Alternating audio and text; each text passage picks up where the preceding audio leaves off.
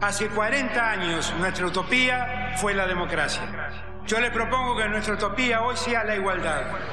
No, la Argentina hoy está a la deriva, tratando de tapar parches. Vamos a hablar clarito.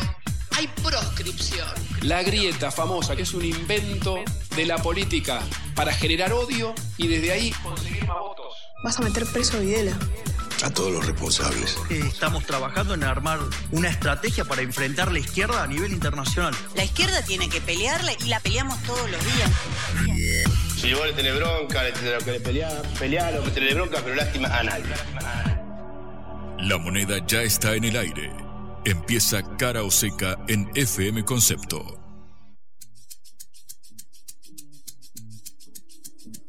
Hola, ¿qué tal? Buenas tardes en esta hora del regreso para todos desde Cara OSEC, esta producción de la Agencia Internacional de Noticias Sputnik. Soy Patricia Lee y me acompaña Juan Lehmann. ¿Cómo estás, Juan? Muy buenas tardes, Patri. Estoy frente a un sentimiento al menos ambivalente, porque por un lado miro la fecha y digo, ¡epa! Es miércoles, ya estamos a mitad de semana, semanita corta, no es tan difícil, pero por el otro lado veo que este es el segundo día full full de trabajo, de agenda periodística, estamos volviendo al ruedo y sin embargo pasaron tantas cosas que uno no tiene dimensión de si es realmente corta la semana o si el calendario me está engañando y en verdad son días de 40 horas cada uno. Más o menos, ¿no? Porque ah, tenemos la información sobre los saqueos que viene desde el fin de semana y que continúa hasta el día de hoy. Y si bien hay un millón de versiones contrapuestas, el hecho es que hay un run run y algo está sucediendo efectivamente pareciera haberse profundizado hacia el anochecer del día de eh, ayer, obviamente, al principio claramente casos eh, aislados, luego, bueno, empezó a ganar ruido, estaremos metiéndonos en eso. También hablaremos sobre un tema que en algún punto está directamente vinculado, que es el tema del empleo, las remuneraciones, los salarios. Eh, ya saben, nosotros desde que terminaron las elecciones, las primarias, luego con las medidas de la devaluación y demás, sabemos que empezó a complejizarse la situación económica sobre todo en, materia inflacionaria, bueno, estaremos abordándolo desde el punto de vista de los sueldos. Y después seguiremos con alguna noticia internacional importante para Argentina también, que es lo que sucedió en los BRICS y sobre todo lo que dijo nuestro vecino Luis Ignacio Lula da Silva, que se ha mostrado muy simpatizante de que Argentina ingrese a este grupo de países.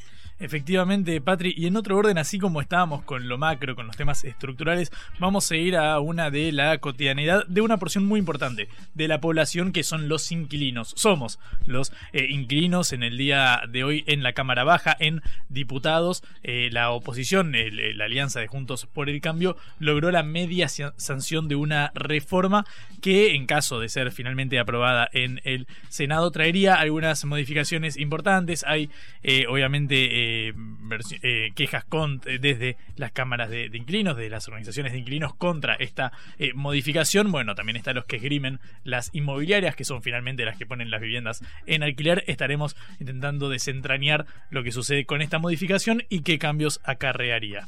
Bueno, y terminaremos informando sobre el préstamo, el del nuevo préstamo del FMI o el nuevo desembolso con el FMI después de que hoy se reunió el staff o el board del FMI y definió ya este acuerdo con el ministro de Economía Sergio Massa. Así que tenemos para Así como el, el FMI trae desembolsos, nosotros traemos la información del día. Muy bien, empezamos nuestro programa.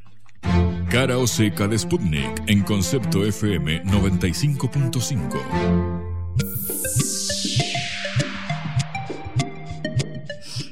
Crecen las acusaciones cruzadas por los saqueos que hubo en Mendoza, Córdoba y Gran Buenos Aires y que sigue habiendo según las últimas, últimas informaciones que tenemos y que estamos viendo en este momento en la televisión. Eh, la portavoz presidencial Gabriela Cerruti vinculó a el candidato de la Libertad Avanza, el primero en las elecciones del 13 de agosto, al obtener 30% de los votos, por los saqueos.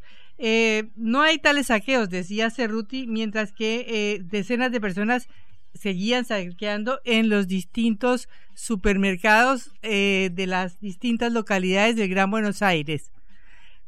al mismo tiempo, en Washington, el ministro Sergio Massa decía que esto no era así y montaba en cólera porque resulta que en ese momento estaba negociando un acuerdo con el Banco Mundial y no podía mostrar una imagen de las eh, calles de Buenos Aires o del Gran Buenos Aires y de los eh, negocios y de los supermercados siendo saqueados por 70, 80, 90, 20 personas en distintos casos.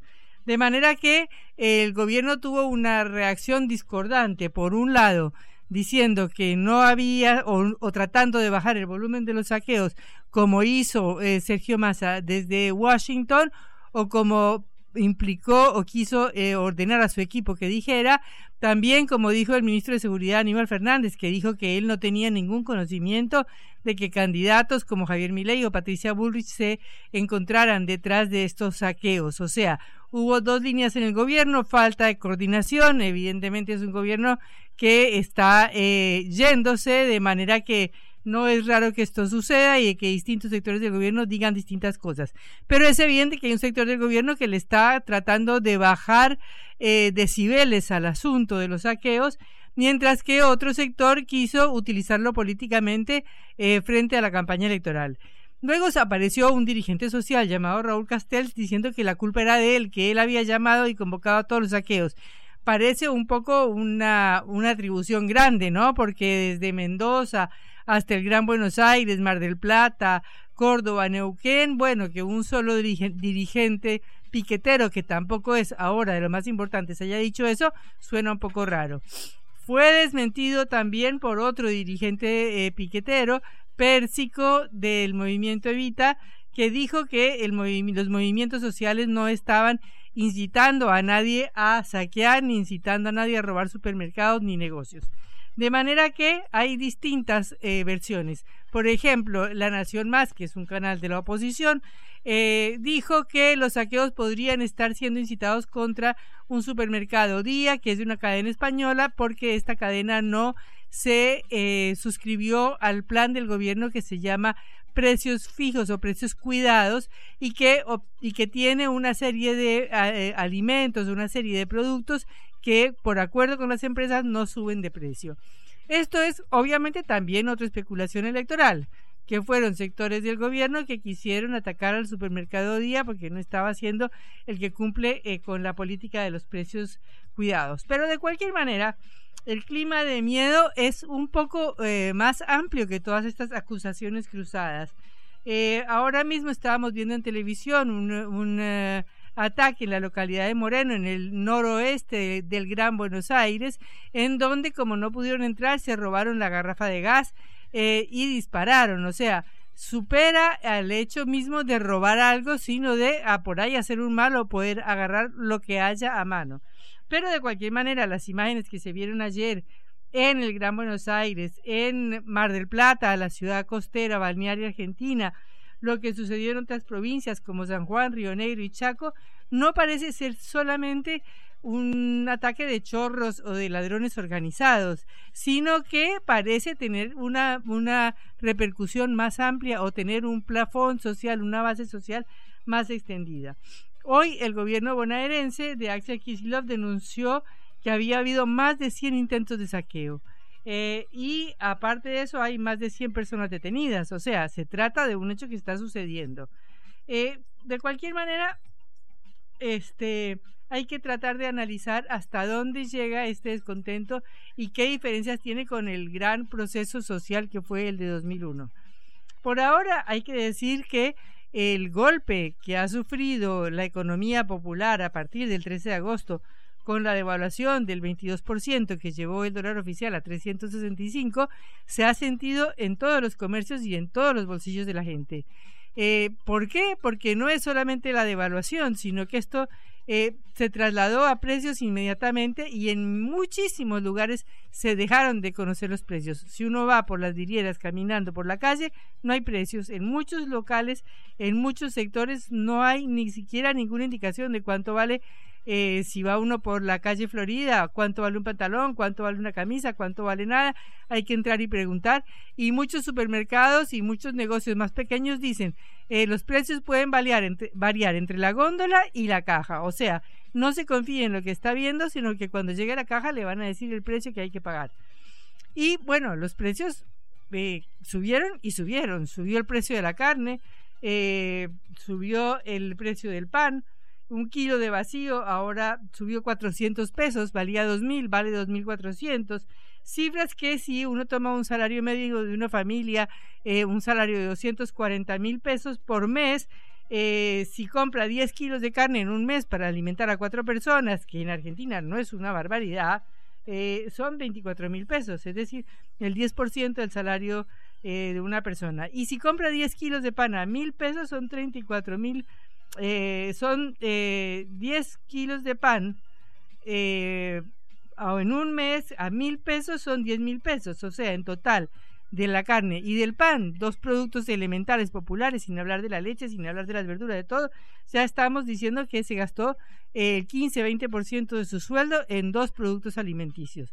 O sea que estamos en una situación realmente gravosa y realmente dura para un salario familiar, para una persona que tenga un trabajo formal. Ni siquiera estamos hablando del trabajo informal, ni siquiera estamos hablando de la persona que con changas, que arreglando eh, heladeras o arreglando eh, lavarropas puede hacerse 100 mil o 200, 250 mil pesos por mes. Estamos hablando de gente que tiene un salario oficial, estamos hablando de un cajero en un supermercado, por ejemplo, y estamos hablando de que estos son los precios que tiene que pagar si quiere mantener a su familia. Eh, pensemos además que hay muchas familias monoparentales, que no la familia constituida tal como la conocimos, de dos padres y dos hijos, es un hecho casi en extinción. Hay miles y miles de familias o millones de familias que son la mujer sola, la mayoría de los casos, o en algunos casos el hombre solo y en muchos casos la mujer ni siquiera recibe la ayuda del marido. De manera que estamos hablando de una situación social realmente grave que se siente en la calle, que se siente en los comercios, sin hablar de todos los hechos de robo, de inseguridad que se vienen sucediendo todos los días o de asesinatos como ya vimos la semana anterior a las pasos. Estamos hablando entonces de un clima social eh, subvertido, de un clima social nervioso, de un clima social que está descontento.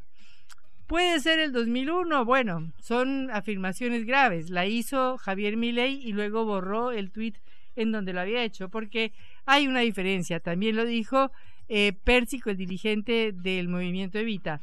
En el año 2001, en primer lugar, se venía de un malestar nacional por el desempleo provocado por las privatizaciones de Carlos Menem y en ese momento empezó un movimiento piquetero desde el sur del país, desde Neuquén, que llegó hasta Palpalá, hasta el norte del país, hasta Jujuy y Salta, y que cortaron toda la ruta. Fue un movimiento importantísimo y masivo el que hubo en ese momento en el país, de todos los desempleados que había dejado la política de convertibilidad de Menem. Y además, en ese momento, eh, los saqueos que se dieron en diciembre de 2001 fueron también un complemento de lo que estaba pasando en ese momento en la capital federal con los casedrolazos, porque resulta que el gobierno de, de Fernando de la Rúa y su ministro de Economía, Domingo Cavallo, habían decidido eh, confiscar los abonos de los ahorristas, que porque sabemos que en ese momento un peso valía un dólar. Entonces el que sacaba un peso del banco estaba sacando un dólar y muchas veces prefería sacar un dólar que sacar un peso, hasta que por fin pararon y no se pudo sacar más plata de los bancos. Esto provocó el estallido que llevó a la renuncia de Fernando de la Rúa, mediando, mediando además una huelga general nacional de la CGT peronista, que en este caso no ha sucedido ni va a suceder porque el peronismo, porque los movimientos sociales y porque la CGT apoyan al gobierno. De manera que hay un límite, hay una diferencia entre lo que pasó en el 2001 y en el momento actual. No se trata de la misma situación, pero de cualquier manera esto no se puede tomar como un hecho aislado, porque está sucediendo en varias provincias del país, en varias localidades del Gran Buenos Aires, en varias localidades de otras ciudades importantes de la provincia de Buenos Aires, como Mar del Plata, de manera que no podemos tomárnoslo a la ligera. Por ejemplo, una, una actriz o una mm, influencer conocida que tiene un negocio de ropa en la calle Avellaneda, una calle muy importante comercial de la ciudad de, de Buenos Aires, eh, dijo, eh, advirtió públicamente en la televisión que estaba habiendo robos en esta calle, que es una calle comercial donde hay miles y miles y miles de personas. Y sus vecinos aparentemente salieron a decirle que por favor no hable de eso para no asustar a la gente. Pero está sucediendo. Y está sucediendo si sucede en Flores, si sucede en la calle Avellaneda, que es una calle textil, una calle de, de, productos eh, de, de, venta masiva, porque se vende mucho para los comercios, se vende mucho al por mayor. Bueno, pues estamos en una situación que realmente tiene que preocupar poniendo los límites, poniendo los límites en las comparaciones y por ahora no haciendo acusaciones que no se sabe para dónde van y que son parte de la campaña electoral. También hay que ver cómo se responde, porque Patricia Burris, la candidata de Juntos por el Cambio, está pidiendo estado de sitio, una medida que aplicó Fernando de la Rúa en 2001 cuando ella era parte del gobierno de Fernando de la Rúa y que, como sabemos, terminó tremendamente mal. De manera que más que apelar a medidas que ya fueron un fracaso completo en Argentina, habría que ver cómo se atiende esta situación social. Se supone que el ministro Sergio Massa va a volver al país y que uh, en el curso de, este, de estos días hasta el viernes y, uh, abrir, hablará de una serie de medidas que piensa tomar el gobierno. Por ejemplo, se dice que se va a aplicar una suma fija de aumento salarial, cosa que no estaba muy de acuerdo con lo que pedía la CGT, la Central General de Trabajo, pero que de cualquier manera sería un alivio para los trabajadores argentinos, cosa sobre la cual vamos a hablar en unos minutos. De cualquier manera, si bien no podemos hacer comparaciones, eh, porque las comparaciones siempre tienen un lado que no es verdad, y si bien no podemos hacer atribuciones políticas para hacer uso de esta situación en la campaña electoral, atribuyéndole los saqueos a Milei o a Patricia Bullrich o al gobierno, eh, sí es un hecho que tenemos que tener en cuenta y que tenemos que analizar porque está hablando de la grave situación social que está viviendo Argentina. Blanco o negro, sí o no. A favor o en contra. Sputnik para la pelota para reflexionar.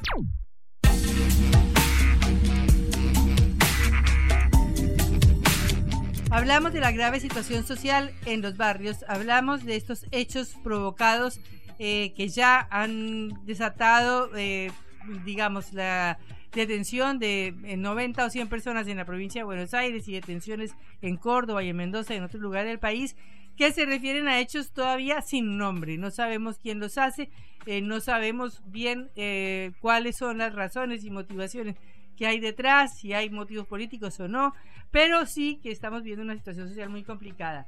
Vamos a hablar precisamente con Luis Campos, coordinador del Observatorio de Derecho Social en la Central de Trabajadores Argentinos Autónoma, para ver cómo está la situación del empleo en este momento en el país. Un gusto saludarlo a Luis Campos, Patricia Lee Juan Lehmann desde Cara Seca. Hola Patricia Juan, ¿cómo están ustedes? Bueno, eh, Luis, eh, por favor, eh, ¿cuál es la visión de ustedes, cuál es la visión de la CTA de la situación del empleo, de la precariedad del empleo, de los salarios en este momento en Argentina? En los últimos años se viene consolidando un modelo eh, en el cual el nivel de desempleo, es decir, la tasa de desempleo está en niveles muy bajos en términos históricos, eh, es decir, por debajo del 7%, digo, son los niveles más bajos desde, te diría, fines de los años 80, pero al mismo tiempo eso se, combina con una situación de precariedad ocupacional muy importante, es decir, lo que más creció en los últimos años es el trabajo por cuenta propia y el trabajo no registrado, y al mismo tiempo con niveles salariales muy bajos en términos históricos, es decir, el salario en promedio había caído alrededor de un 20% en términos reales entre los años 2018 y 2019, fundamentalmente los últimos dos años del gobierno de Mauricio Macri, y había alguna expectativa que, de que durante la gestión de Alberto Fernández eh, se recuperara, eh, o al menos parcialmente, se, recuperara el salario real, cosa que no pasó. Es decir, el salario real actualmente en promedio está en los mismos niveles de fines del 2019, que insisto, eso implica convalidar, cristalizar una caída de eh, aproximadamente el 20% en términos reales que se había registrado en los últimos dos años del gobierno de Mauricio Macri. Todo eso agravado por un crecimiento ya muy importante de la inflación que hace que eh, la sensación de angustia, de incertidumbre sea cada vez mayor porque efectivamente es, eso, es así, más allá que en promedio, insisto, el salario real eh, esté en los mismos niveles, estabilizado eh, en los últimos años por distintas medidas, las paritarias fundamentalmente en el caso de los trabajadores registrados, pero lo cierto es que como la inflación ya está en niveles muy elevados, los trabajadores, las trabajadoras, perdimos la, certeza de cuánto vamos a cobrar el mes que viene. Es muy difícil saber. Yo me dedico a esto y no podría decirte cuánto voy a cobrar el mes que viene. Tendría que hacer cálculos, ir a las paritarias, ver si me, se me aplica o no un aumento. Digo, es algo que, bueno, no, no, no tenemos claro cuánto vamos a cobrar. Y lo peor de todo, no sabemos qué vamos a poder hacer con eso que vamos a cobrar. Entonces, esa incertidumbre, esa angustia eh, se, se acrecienta, se potencia con cada vez que la inflación da un salto a un nivel superior y lo cierto es que en los últimos años veníamos de eh, niveles inflacionarios en torno al 25% anual, luego saltamos a un rango entre el 40 y el 50% anual, el año pasado ya estuvo más cerca del 100% anual y este año todo indica que va a estar muy por encima de eso. Así que es un, digo, como para sintetizarlo, es un escenario donde el desempleo está en niveles bajos, pero con, un crecimiento muy importante de las formas más precarias de inserción en la estructura ocupacional y con salarios históricamente muy bajos eh, en el marco de una situación macroeconómica muy inestable que lamentablemente eh, no hay señales de que vaya a estabilizarse en corto plazo. ¿Cómo estás, Luis? Buenas tardes. Juan Leman te saluda. Eh, recién marcabas, haciendo hincapié en la situación de los empleados registrados, la caída del 20% durante los dos últimos años de Macri y bueno, el hecho de que este gobierno no logró definitivamente revertir esa caída. Sin embargo, eh, cuando asume Alberto Fernández dice, bueno, vamos a empezar por los últimos para llegar a todos y quiero preguntarte por la situación de los trabajadores informales eh, para ver cómo ha evolucionado sus, sus, ingresos en los últimos en los últimos cuatro años en comparación con bueno la caída general del poder adquisitivo de 2018. Ahí los datos son un poco más fragmentarios, no hay, no hay series tan claras como para hacer una evaluación tajante, pero sí tenemos algunos indicadores eh, muy, muy, muy claros. por un lado, eh, el crecimiento de la pobreza y la indigencia, es decir, fundamentalmente de la pobreza. En los últimos cuatro años eh, la pobreza se incrementó y esto tiene que ver fundamentalmente con eh, los ingresos de los trabajadores de menores recursos que suelen coincidir con los trabajadores y trabajadoras no registrados o los trabajadores y trabajadoras por cuenta propia. Así que este crecimiento de la pobreza es un indicador muy fuerte de que el ingreso de los trabajadores eh, en situación de mayor precariedad contractual es el que más eh, el que más sufrió en estos cuatro años. Así que eso por un lado. Por otro lado, tengamos en cuenta que, eh, a ver, aún si hubieran tenido un comportamiento similar al de los asalariados registrados, aún asumiendo eso, eh, lo cierto es que eh, en, materia, en materia de nivel de ingresos, los ingresos de los trabajadores y trabajadoras no registrados son menores a los de los registrados y menores en una proporción muy importante. Es que supongamos que, tuvieron la misma variación, es decir, que cayeron lo mismo durante el gobierno de Macri y se mantuvieron estables durante el gobierno de Alberto Fernández, pero eso se da en niveles eh, absolutos muy inferiores y ahí entra a jugar otro fenómeno que en el último año sobre todo se vio muy claro que es que eh, la, el costo de los alimentos, el costo de los bienes que forman parte de la canasta básica subió por encima de la inflación. Es decir, cuando hacemos la cuenta y decimos que el salario en promedio le empató a la inflación en los últimos años, estamos tomando el IPC general, el índice de precios al consumidor general. Ahora, si hiciéramos esa cuenta tomando el, costo de los alimentos, el costo de los bienes que forman parte de la canasta básica, ahí sería distinta porque esos bienes subieron por encima del promedio general. Entonces la caída, el impacto en el salario de, los trabajadores y las trabajadoras sería bastante más, más importante. Así que diría que aún en el mejor de los casos, que sería eh, asumir que tuvieron un comportamiento relativamente similar a los trabajadores eh, registrados, esto se daría en niveles eh, más bajos y se ve, como te decía, en un aumento de los niveles de pobreza y en la, imposibilidad de estos sectores de acceder a estos bienes que forman parte de la canasta básica, de vuelta es todo parte del mismo combo. hablamos de línea de pobreza, estamos hablando de pobreza por ingresos que se determina por el costo de esa canasta básica. Así que de vuelta, no tenemos datos tan exhaustivos como, pueden, como podrían ser eh, para el caso de los trabajadores y trabajadoras formales, pero todos los indicadores que hay muestran que eh, la situación sería aún peor en el caso de los, trabajadores y trabajadoras que no están registrados. Estamos hablando con Luis Campos, coordinador del Observatorio de Derecho Social de la eh, CTA Autónoma, la Central de Trabajadores Argentinos. Em, Luis, ahora que bueno venimos de una devaluación de algo más del 20% anunciada eh, justo después del resultado de las, de las primarias, de las PASO, y bueno, vimos este eh, cómo, cómo, repercutió en eh, la inflación. Quiero preguntarte por el mecanismo de paridad, digamos, de tratar de empatarle a este aumento de precios, que es, bueno, en el caso de los formales, las paritarias. ¿Cómo es la evolución de, los, de las paritarias en este 2023 con la idea siempre de al menos empatarle a la aceleración del nivel general de precios? Lamentablemente tengo que decirte que todavía no vimos todo el traslado a precios de, esta evaluación. me parece que todavía falta, eh, hay alguna, alguna vuelta, así que agosto va, va a ser un mes, muy malo en materia de precios y diciembre todo indica que va a ser peor. ¿Diciembre o septiembre? Eh, septiembre, perdón. ya, sí, ese, ese fallido ya sabemos por dónde puede venir, ¿no? Diciembre, diciembre ya es el futuro lejano, sí, sí, está, hablando de septiembre. Un, un, suizo puede pronosticar de acá a diciembre, nosotros de acá hasta la última semana de agosto ya es mucho. Eh, pero en, en, lo que va del año, sin tomar en cuenta el efecto inflacionario de estas, de estas medidas, ¿cómo vienen las negociaciones paritarias eh, a nivel general? Por eso, en lo que va del año, te diría, viene con una dispersión muy grande. Esto quiere decir que hay algunos sectores que incluso le ganaron a la inflación, digo, que han tenido aumentos en eh, los salarios de convenio por encima de la inflación. Hay otros sectores que se quedaron bastante por detrás. Eh, pero de vuelta, eso tiene mucho que ver con una dispersión muy grande en un contexto macroeconómico que invita a esa dispersión. Es muy difícil eh, hacer una previsión, como decíamos recién, a dos o tres meses adelante, con lo cual el sindicato que negocia hoy negocia un porcentaje con determinadas variables en, eh, arriba de la mesa y el que negocia el mes que viene negocia con otras variables que son completamente distintas. Eh, entonces, esto hace que de vuelta se genere esa dispersión y además genera otro mecanismo que es que se acortan mucho los plazos de negociación. Estamos viendo, veníamos de escenarios de paritarias anuales con dos, tres revisiones a lo largo del año. Este año ya no tenemos, no tuvimos ninguna paritaria anual, todas fueron de plazos más cortos. Hoy te diría que hay un mecanismo de revisión trimestral de la mayoría de los acuerdos salariales eh, y en algunos casos eh, se está negociando prácticamente de manera permanente. Que es algo que empezamos a ver eh, esta, esta semana misma, después de la, de la devaluación del peso y de cómo, cómo el traslado de esa devaluación a precios empezó a ser casi de manera inmediata. Así que vamos a tener en estos meses, eh, en estas semanas, te diría, que septiembre va a ser un mes donde va a haber mucha discusión salarial, eh, de incluso actividades que habían cerrado sus revisiones en el mes de julio.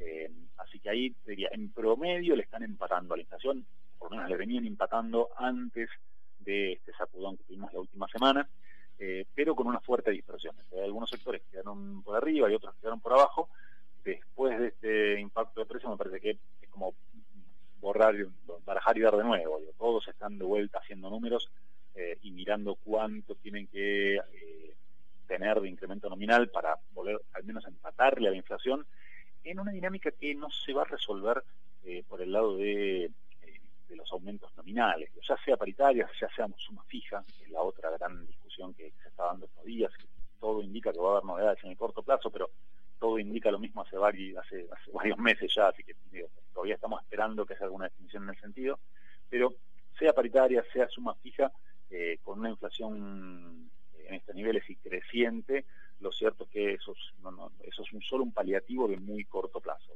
Tanto en cuanto la, la inflación siga a estos niveles, lo que vamos a hacer los, los trabajadores, las trabajadoras, los sindicatos, es seguir recurriendo a herramientas defensivas, como pueden ser las paritarias o la pelea por una suma fija, pero de vuelta, para, para defendernos en el cortísimo plazo contra la inflación, pero en, un juego, en un escenario que eh, no se va a resolver de, esa manera y que lamentablemente las experiencias que tenemos en, el pasado cercano, eh, todas terminaron mal. esta, aceleración de la, de la carrera precios-salarios eh, en, la historia de nuestro país siempre terminó mal, siempre terminó con un impacto muy fuerte sobre, las espaldas de los trabajadores y trabajadoras y que yo lo conecto con, la, Eh, estamos hablando de los trabajadores y trabajadoras que tienen la cobertura paritaria, que tienen mecanismos institucionales para proteger su ingreso, que llega tarde, pero que vienen funcionando de vuelta como, como mecanismo defensivo. Tenemos la mitad de los trabajadores y trabajadoras en nuestro país, ya sean no registrados o cuentapropistas, que no tienen estos mecanismos institucionales y que en un contexto de una carrera de precios salarios acelerando, eh, son los que más sufren sobre su bolsillo, sobre su capacidad de poner la mesa, de llenar la mesa todos los días, eh, son los que más sufren. Así que ahí hay una situación bien compleja, un dilema, un dilema bien complejo, en el cual las paritarias vienen teniendo un rol meramente defensivo eh, que, pueden servir en el muy corto plazo y a los dos o tres meses tenemos que volver a discutir porque porque las variables, como te decía, eh, al momento que tuvimos en cuenta al momento de, negociar hace tres, cuatro meses ya quedaron totalmente desactualizadas. Luis, ¿y qué la CTA sobre la suma fija? Porque hay toda una discusión, ¿no? La CGT ha planteado que no está de acuerdo con esa suma fija. La CTA está reclamando una suma fija, eh, de vuelta, sabiendo que no es la solución, eh, sabiendo que una suma fija hoy lo único que va a hacer es a mejorar, proteger un poco a los trabajadores y trabajadoras de menores eh, ingresos, pero sabiendo que eso no es la solución. Pero aún así, en este contexto de, emergencia, de tanta eh, inestabilidad, no solo en el plano macroeconómico, sino fundamentalmente en el plano social, en el plano económico, del bolsillo de los trabajadores y las trabajadoras, eh, la CTA entiende que es una herramienta que, puede servir en el corto plazo para, al menos, proteger a los trabajadores y trabajadoras de menores recursos. Luis, muchísimas gracias por esta comunicación con Cara Oseca. Hasta luego. Un placer estar con ustedes. Hasta luego. Era Luis Campos, coordinador del Observatorio de Derecho Social en la Central de Trabajadores Argentinos Autónomos. Cara o seca. En la vida hay que elegir. Cara o seca.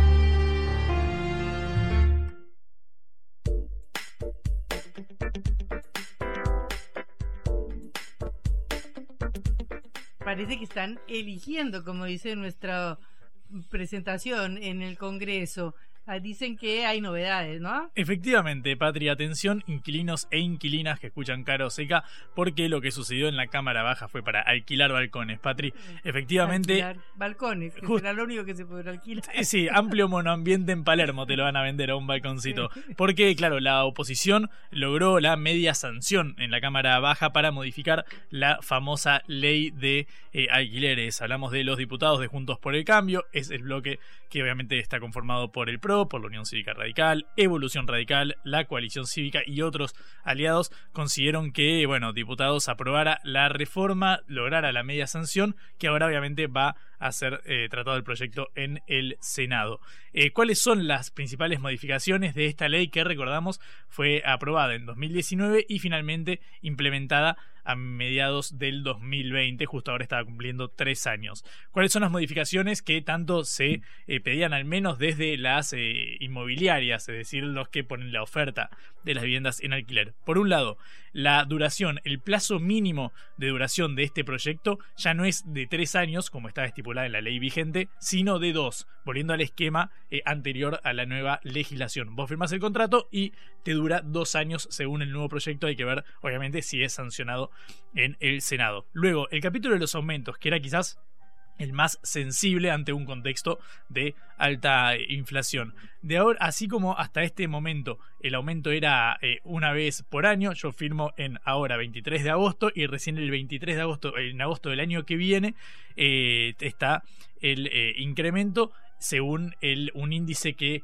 eh, contempla la inflación y la evolución de los salarios formales, de lo que hablamos recién con Luis Campos. Eso es lo que está eh, vigente al día de hoy. Según este nuevo proyecto, eh, el mecanismo va a ser de acuerdo entre las partes, entre el propietario y el inquilino, para revisar estos incrementos y las actualizaciones se realizarían por intervalos de entre 4 y 12 meses. Es decir, tanto el periodo de vigencia del monto que estoy pagando como el, mecanismo de actualización, si es, por ejemplo, siguiendo la inflación, si es siguiendo solamente la evolución de los salarios, si es eh, con un índice que los conjugue a ambos, todo eso va a ser eh, de común acuerdo, entre comillas. ¿Por qué entre comillas? Porque, claro, obviamente hay una asimetría de poder clarísima, quienes somos inquilinos no estamos en las mismas condiciones que los propietarios, así que todo eh, da a entender que el plazo más que de 12 meses va a estar más cerca de los 4, es decir, un aumento cuatrimestral del monto a pagar de eh, alquiler. Y después luego un par de,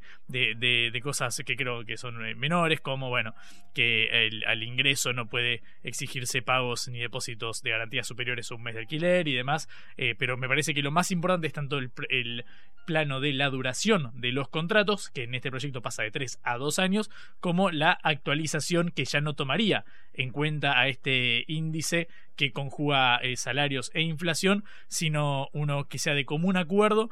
Y este capítulo de que los eh, intervalos de actualización del monto del alquiler pasen de ser anuales a eh, cuatrimestrales. Obviamente siempre de común acuerdo entre las partes, pero sabemos que con la cancha inclinada suele ser más bien lo que opina el propietario. Obviamente esta ley ha recibido muchísimas críticas, muchas tienen, eh, tienen mucho sentido, lo hemos hablado extensamente eh, acá. Obviamente una persona que es propietaria pone su vivienda en alquiler y sabe que la primera actualización del monto va a ser dentro de un año, cuando tenés 10% de inflación mensual, obviamente es un problema. También están quienes dicen, bueno, el problema de fondo es que no se controló que se cumpliera. Uno entra en Zona Prop o cualquier eh, portal en este momento y anda a conseguir un, eh, alquiler, que cumpla la ley o que esté en pesos, siquiera. Hay muchas viviendas publicadas en dólares. Bueno, todo esto es lo que está en debate. Recordamos que el oficialismo había propuesto un proyecto que no modificaba sustancialmente la ley, pero sí eh, proponía exenciones impositivas para intentar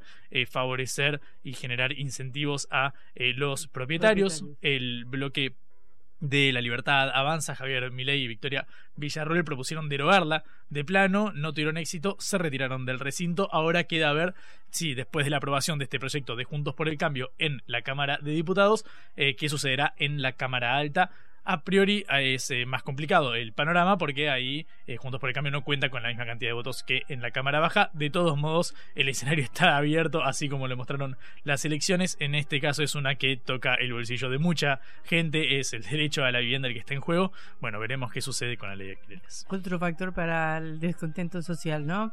Entonces... Hay que ver qué pasa con esta ley y cómo resuelve el Congreso. La odisea de conseguir alquiler, Patri. La vuelta al mundo en la vuelta a casa.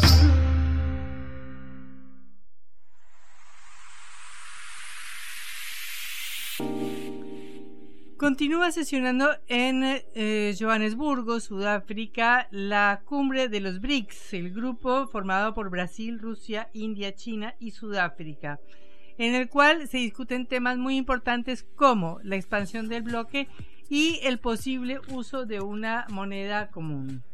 Este es uno de los temas fundamentales porque se debate si los BRICS pueden ser o se están convirtiendo en un contrapeso a Occidente o por lo menos a las instituciones occidentales que definen nuestros días como el Fondo Monetario Internacional, como el Banco Mundial, como eh, la OTAN eh, y como el Grupo de los Siete o el Grupo de los Veinte. De manera que los países eh, que se reúnen en el BRICS han acordado una ampliación, han adoptado un documento hoy que define las directrices, principios y procesos para revisar qué países desean convertirse en miembros del grupo. Eh, esto veremos cómo se después se traslada a la realidad, cuánto tiempo se demora, pero efectivamente se trata de una manera de buscar un contrapeso a la hegemonía de Estados Unidos. Al mismo tiempo, el otro gran tema de la reunión fue el problema de utilizar una moneda común para no depender del dólar, cosa que enfatizó mucho el mandatario brasileño Luis Ignacio Lula da Silva, quien también fue un importante impulsor de que Argentina se sume a este grupo. Estamos en contacto con Eleonora Grossman, periodista desde Brasil, para hablar de esta segunda eh, jornada de la cumbre de los BRICS y sobre todo el papel que está jugando Lula da Silva. Hola Eleonora, Patricia Lee y Juan Lehmann te saludan desde Cara Seca, un gusto. Hola, Patricia, ¿cómo están ustedes? Bueno, Eleonora, ¿qué nos puedes comentar, sobre todo del protagonismo que está teniendo Luis Ignacio Lula Silva? Mira, te puedo comentar algo que tiene relación con la Argentina, si es que les interesa. Claro. muy nuevo. Obvio. Bueno, te cuento. No, dado que estoy en Brasil, teóricamente uno no debería hablar de Argentina, pero sí. Eh, resulta que hubo una conferencia de prensa que ofreció hoy desde Johannesburgo que es donde se realiza la cumbre de los BRICS, el ministro de Hacienda Fernando Haddad. Y en ella habló de Argentina.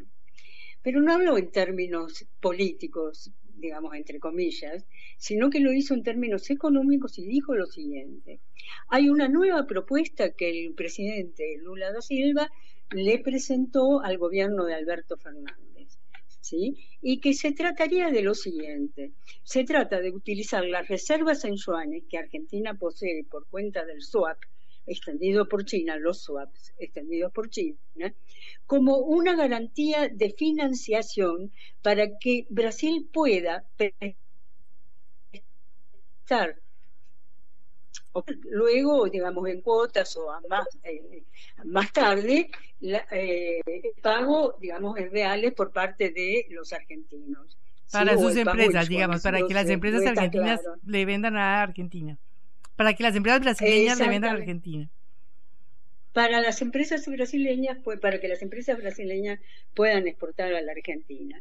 Eh, Dijo también que están aguardando una respuesta al respecto, ¿no? Y supongo que, bueno, esto lo habrá tratado directamente él con Massa, aunque no está dicho en esos términos ni lo dijo así, habló de gobierno a gobierno. Eso me parece como que es una cuestión, si se quiere, nueva, en el sentido yo no lo había escuchado hasta ahora. Lo que se había escuchado hasta ahora era siempre una garantía en dólares. Bueno, se, se alejó eso y surgió la garantía en yuans. Hay que ver si Argentina puede o no puede dar esa garantía depende de muchos factores, ¿no? Eh, digamos que me falta obtener la parte argentina o la respuesta argentina. De todos modos, lo que dice Dan, que estaban esperando la respuesta de Buenos Aires.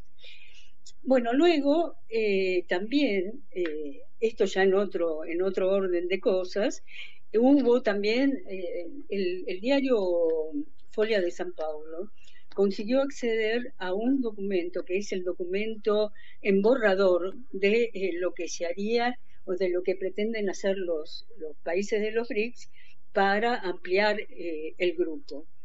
Y eh, bueno, primero que tendría que ser un, grupo, digamos, de alguna manera un grupo, el grupo, los cinco tendrían que aprobar la totalidad, ¿sí? y bueno, y una vez aprobados. Esos países lo que están en, en, en, orden son, Argentina es uno de ellos, cosa que me llamó la, la atención debido a que eh, eh, ni el presidente Alberto Fernández ni tampoco el, canciller. exactamente eh, ninguno de los dos estuvo en Johannesburgo, que era un poco lo que se esperaba en aquel momento, ¿no? Pero bueno, este, de todos modos, este, como hubo un pedido oficial de, de Argentina y eso y Argentina no renunció a ese pedido o no desestimó el pedido, probablemente tendrían que resolver entre hoy y mañana o ya tengan resuelto la Argentina dentro de los BRICS. ¿Pero te parece que se va a anunciar estos días? ¿Se va a anunciar qué países pueden ingresar? Exactamente, mañana. Ah, mira. Eh, era un tema bastante complicado también porque ¿Por qué era un tema complicado? Porque, bueno, este, no están presentes ni el presidente Xi Jinping ni tampoco el presidente Putin. Pero, pero, y acá está el pero, ambos sí lo están de alguna manera con, eh, están con presencia virtual, tanto Putin como Xi Jinping. ¿No? Y eh, lo que dicen es que, eh, bueno, y también están sus cancilleres, de modo que probablemente alguna resolución se pueda adoptar en ese sentido. El caso de Indonesia, por ejemplo, que estaba dentro de la lista, Indonesia desistió de entrar porque el, el, problema que tiene dijo que bueno que no, no estaban dadas las condiciones políticas para aceptar ese ingreso. Y sí Arabia Saudita, es otro de los países que está en la lista, ¿no? Bueno, esto es Arabia Saudita, ha ocurrido hasta ahora. ¿Cómo? Arabia Saudita, Argentina, no estaría Indonesia. Exacto. Espera, me faltan dos, pero no sé cuáles son los dos. Luego los agregamos. Sí, pero eh, Xi Jinping sí estuvo en la cumbre, lo que no estuvo fue en el foro empresarial, pero sí estuvo en la cumbre.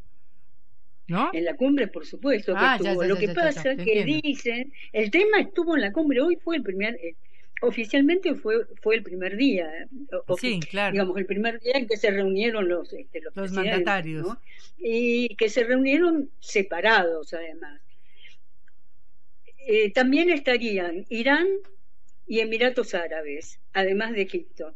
Ahí tenés todo el paquete. Sería Arabia Saudita, Irán, Argentina, Emiratos Árabes y Egipto. Bueno. Los cinco países. Muy bien, muy interesante. Eso entonces mañana se informaría. Eh, mañana se informaría, exacto. Digamos que uno lo da como anticipo, pero hasta que no esté. Claro, obviamente. No existe, pero bueno. Bueno, eh, y es, un, es, un, dato. Sí, tremendo, tremendo dato. Y sobre todo si lo dice Folla, bueno, alguna seriedad tendrá, porque acá en Argentina no, ha aparecido. Duda. Muy importante. El, ellos accedieron al borrador del acuerdo. Ajá. Bueno, va a ser muy interesante esperar mañana entonces. Bueno, y de la otra propuesta que es la de la utilización de otras monedas o en el hipotético caso de que se cree una moneda de los BRICS, que es más difícil, pero bueno. Eh, en este caso, el caso de la moneda, de la moneda de comercio en monedas locales quedó para más adelante, para una próxima reunión todavía no se adoptó esa decisión. Sí. O sea, serían decisiones Me que le dieron prioridad, le dieron prioridad al tema de, de los nuevos países, ¿no? Sí. Esto sería como decisiones intermedias, por ejemplo, como lo que propuso Haddad de utilizar los yuanes y el swap para poder hacer comercio entre Brasil y Argentina. Exactamente. Eso mismo. Bueno. Lo simplificaste así, muy bien. Eh, y entonces, eh, bueno, realmente Brasil y Lula están jugando un papel muy importante, ¿no? Yo diría que, no sé, con China, obviamente India también, pero sabe uno menos de la India y de su participación. Pero Brasil y Lula como representantes de alguna manera de América Latina tienen una voz cantante, ¿no? Sí, ¿qué te parece? Eh, yo creo que de América Latina es, sin lugar a dudas, el país, ¿no? Es el país con el que todos quieren tener buenas relaciones, no solamente los países de los BRICS, ¿no? También el norte de América, de América también pretende tener buenas relaciones con Lula y, y trata de mantenerse, digamos, dentro de ciertos marcos, ¿no? Este, eh, Lula ha insistido ayer, por ejemplo, habló también desde Johannesburgo acerca de la Argentina y el Fondo Monetario Internacional. Y allí fue muy categórico, dijo, el fondo no está ayudando, no está ayudando, está conspirando contra Argentina.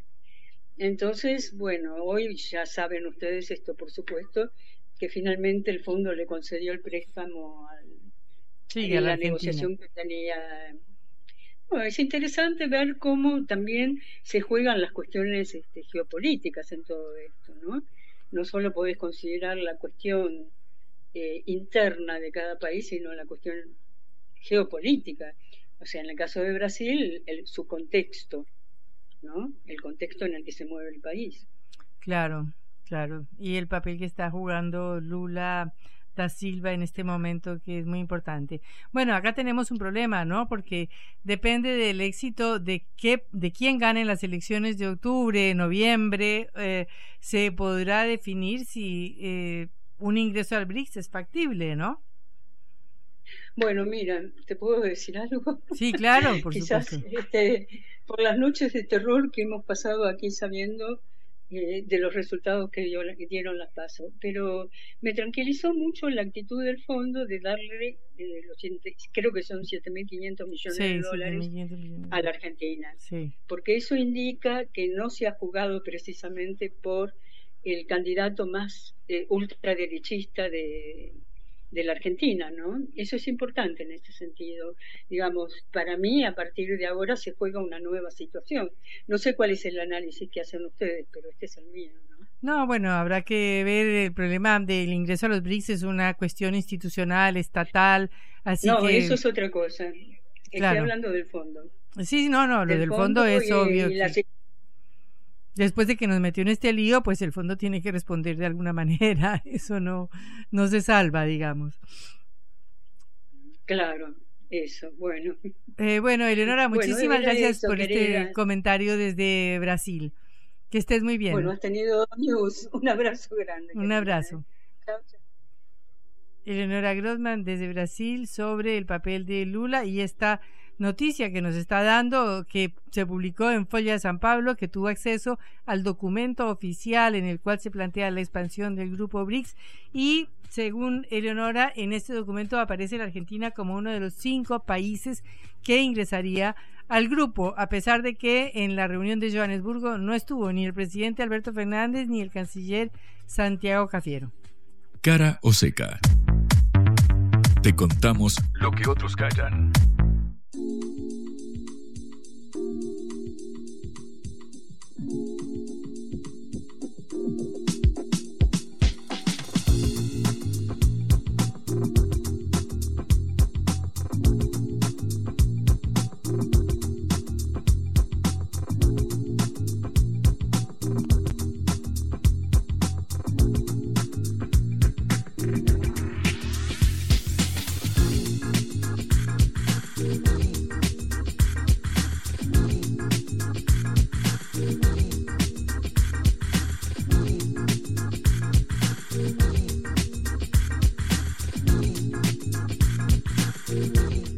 Bueno, se conoció que por fin el board del FMI o el eh, sí, la dirección del FMI concedió este aprobó el acuerdo de facilidades extendidas con Argentina y otorgó estos 7.550 millones de dólares. Obviamente estos 7.550 millones de dólares, como ya se ha dicho muchísimo eh, acá, eh, serán fundamentalmente mm, dedicados a pagar la plata que ya gastó Argentina para pagar al FMI, es decir, los mil dólares a la Corporación Argentina de Fomento y además los swaps que utilizó del crédito chino. Y el empréstito con Qatar también. el empréstito con Qatar. Distintas formas de financiamiento porque, recordamos, los desembolsos se habían postergado para después de las elecciones. Esa es la razón por la cual viajó Massa. Recordamos, Patrick, que eh, se espera que aproximadamente 2.700 millones de dólares sean desembolsados en eh, noviembre. Obviamente no deberíamos mezclar esto con el calendario electoral, pero esto sería un mes después de las elecciones eh, generales. de voceros de economía, Patrick, diciendo en estas horas que más allá del de, hecho de que este saldo se utilice para pagar las deudas contraídas con la Corporación Andina de Fomento, con eh, Qatar e incluso, bueno, obviamente para saldar el pago con el propio fondo, daría mayor eh, robustez a las eh, reservas para lograr interceder en caso de una potencial corrida cambiaria. Recordamos, Patrick, que estamos a dos meses de las elecciones generales, falta una eternidad todavía. De hecho, apenas pasaron 10 días de las pasos y parece que pasaron un par de años ya. Eh, lo cierto es que ante esta volatilidad cambiaria que puede empezar a registrarse más profundamente, incluso ahora, bueno, pareciera ser que esto va a servir para intentar mantener eh, algún margen de, maniobra. De todos modos, siguen siendo negativas las reservas netas del Banco Central, es decir, las reservas que quedan, las reservas brutas, una vez que se descuentan los compromisos eh, de deuda asumidos. Claro que de cualquier manera, según lo que dicen los diarios, este es uno de los eh, desembolsos más grandes del FMI porque el crédito con Argentina es el más grande crédito de todo el FMI. De manera que eso es muy importante y también que no hay nuevas revisiones hasta que no terminen las elecciones, lo cual es una cosa fundamental porque Argentina estaba sometida a este proceso de, de revisión eh, cada famosa, tantos meses. famosa revisión de cumplimiento de las metas. Exactamente. Entonces ahora las pasan para después de las elecciones, lo que le da un respiro al gobierno y, según entiendo, una parte de este dinero que da el fondo alcanzaría para reforzar las reservas. No solamente se iría todo para pagarle otra vez al FMI y a em, los otros tres que le tiene que pagar, sino que le permitiría hacer un colchón y ver si aguantan las reservas de aquí a las elecciones. Justamente teniendo en cuenta que eh, el mismo día que se anunció la devaluación de algo más del 20% en el tipo eh, de cambio, es decir, la devaluación del peso, cuando el dólar oficial pasó a algo más de 350, eh, 360 pesos, los voceros de economía lo que decían era, bueno, se va a mantener este valor hasta las eh, generales. Es decir, por los próximos dos meses se va a mantener este valor del tipo de cambio. Obviamente, uno para lograr este objetivo con una inflación mensual que las consultoras auguran que, por ejemplo, en agosto va, a tener dos cifras, bueno, es difícil sostener el tipo de cambio en ese contexto. Con un banco central con reservas deterioradas, bueno, el crédito y lo que quede disponible para utilizar, para incidir en el mercado cambiario, para tratar de defender, eh, de defender al dólar, bueno, es la espalda con la que cuenta el gobierno para intentar cumplir con esta... Pero igual, la devaluación a 365 fue del 20 y pico por ciento, es decir, la devaluación de tres meses por lo menos, que es lo que se piensa que va a ser la devaluación de aquí a octubre. O sea, supuestamente la devaluación estaría más o menos cubriendo ese camino de la inflación. El tema es que hay una brecha cambiaria de 100%. O sea, bueno, eso sí. Los, paralelos eh, financieros, el, dólar blue incluso, que están por, por, encima de los 600 en el blue en caso de los 700 pesos. Bueno, eso da cuenta de las de eh, presiones devaluatorias.